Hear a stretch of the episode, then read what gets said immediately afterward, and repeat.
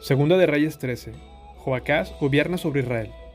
Joacás, hijo de Jehú, comenzó a gobernar Israel durante el año 23 del reinado de Joás en Judá, y reinó en Samaria 17 años.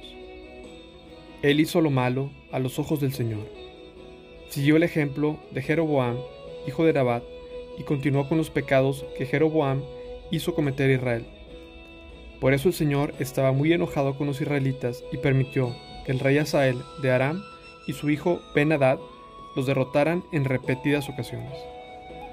Entonces Joacás pidió en oración la ayuda del Señor, y el Señor oyó su oración, pues veía la cruel opresión que el rey de Aram ejercía sobre Israel.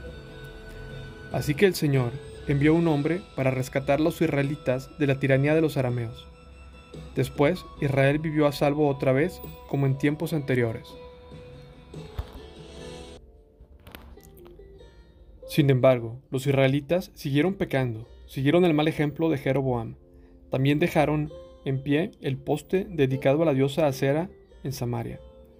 Finalmente, el ejército de Joacás quedó reducido a 50 conductores de carros de guerra, 10 carros de guerra y 10.000 soldados de infantería. El rey de Aram había matado a los demás, pisoteándolos como el polvo debajo de sus pies. Los demás acontecimientos del reinado de Jocás, con todo lo que hizo, el alcance de su poder están registrados en el libro de la historia de los reyes de Israel. Cuando Joacás murió, lo enterraron en Samaria. Luego, su hijo, Joás, lo sucedió en el trono.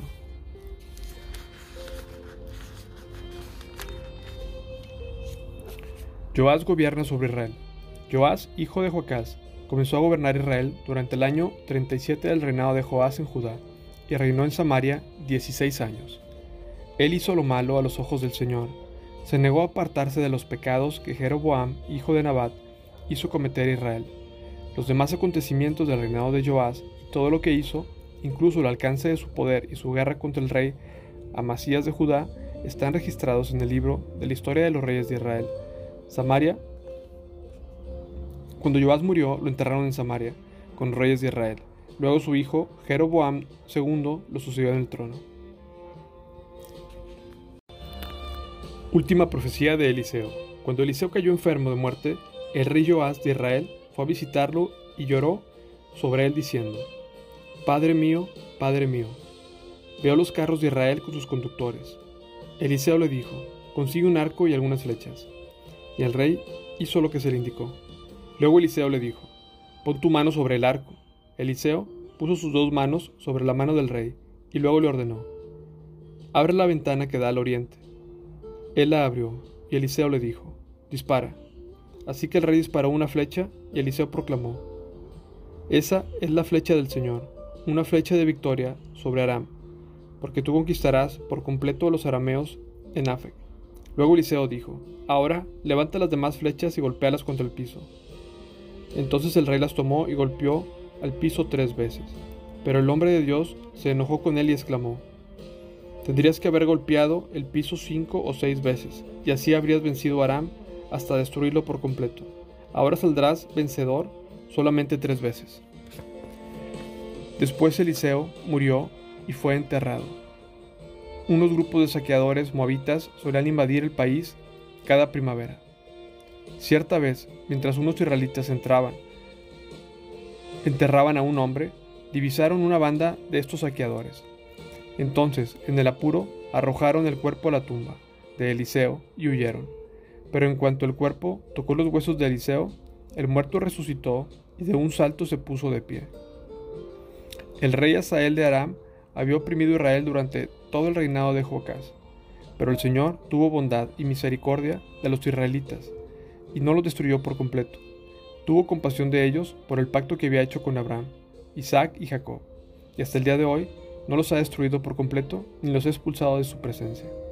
El rey Asael de Aram murió y su hijo ben Hadad lo sucedió en el trono. Entonces Joás, hijo de Joacás, recuperó de manos de ben Hadad, hijo de Asael, las ciudades que le habían quitado a Joacás, su padre. Joás venció a ben Hadad en tres oportunidades y así recuperó las ciudades israelitas.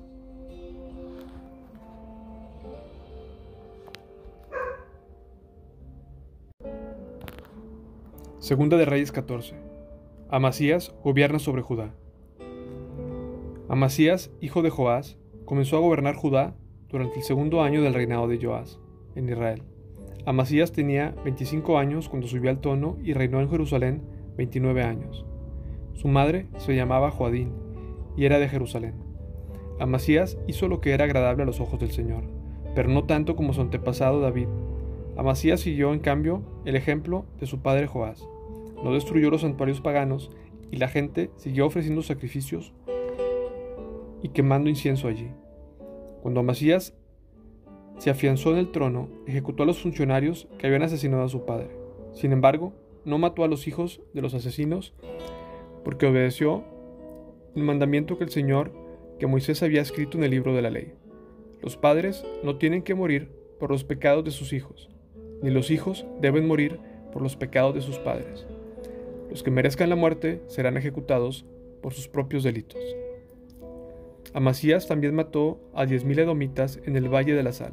Además conquistó la ciudad de Sela y le cambió el nombre a Joctel, como se le conoce hasta el día de hoy. Cierto día Amasías envió mensajeros al rey Joás de Israel, hijo de Joacás, nieto de Jehú, para transmitirle un desafío. Ven y enfréntate conmigo en batalla. Entonces el rey Joás de Israel respondió a Amasías, rey de Judá, con el siguiente relato. En las montañas del Líbano, un cardo le envió un mensaje a un poderoso cedro. Entrega a tu hija en matrimonio a mi hijo. Pero justo en ese momento, un animal salvaje del Líbano pasó por allí, pisó el cardo y lo aplastó. Es cierto que has derrotado a Edom y estás orgulloso de eso, pero confórmate con tu victoria y quédate en casa. ¿Para qué causar problemas que solo traerán calamidad a ti y al pueblo de Judá? Sin embargo, Amasías no le hizo caso. Entonces Joás, rey de Israel, movilizó su ejército contra Amasías, rey de Judá. Los ejércitos se pusieron al pie de guerra en Bet-Semes, en Judá. El ejército de Israel venció de manera aplastante a Judá, y sus soldados se dispersaron y huyeron en sus casas. En Bet-Semes, el rey Joás de Israel capturó a Amasías, rey de Judá, hijo de Joás, nieto de Ocosías. Después se dirigió a Jerusalén, donde demolió 180 metros de la muralla de la ciudad, desde la puerta de Efraín hasta la puerta de esquina. Se llevó todo el oro y la plata y los objetos del templo del Señor. También se apoderó de los tesoros del palacio real y tomó rehenes. Luego regresó a Samaria. Los demás acontecimientos del reinado de Joás y todo lo que hizo, incluso el alcance de su poder y su guerra contra Amasías, rey de Judá, están registrados en el libro de la historia de los reyes de Israel.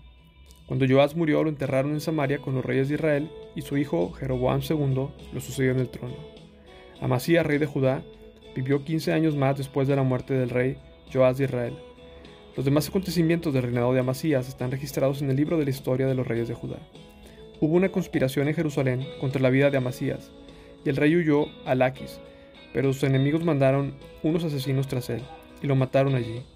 Llevaron su, su cuerpo a Jerusalén sobre un caballo y le entregaron con sus antepasados en la ciudad de David. Todo el pueblo de Judá había coronado a Usías, hijo de Amasías, quien tenía 16 años de edad, para que reinara en lugar de su padre. Después de la muerte de su padre, Usías reconstruyó la ciudad de Elat y la restituyó a Judá. Jeroboam II gobierna sobre Israel.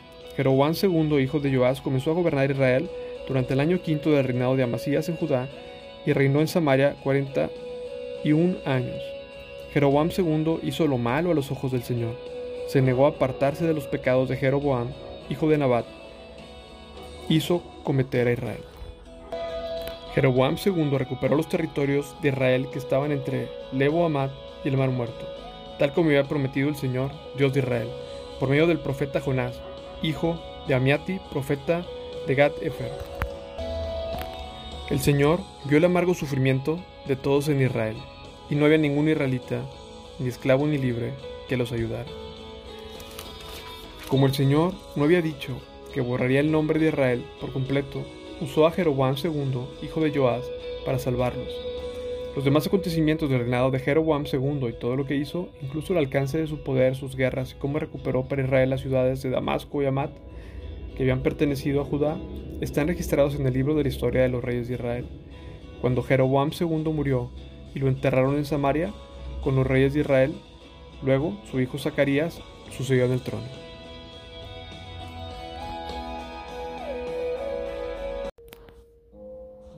Segunda de Reyes 15. Usías gobierna sobre Judá. Usías, hijo de Amasías, comenzó a gobernar Judá durante el año 27 del reinado de Jeroboam II en Israel. Tenía 16 años cuando subió al trono y reinó en Jerusalén 52 años. Su madre se llamaba Jecolías y era de Jerusalén. El rey hizo lo que era agradable a los ojos del Señor, así como su padre Amasías. Sin embargo, no destruyó los santuarios paganos, y la gente siguió ofreciendo sacrificios y quemando incienso allí.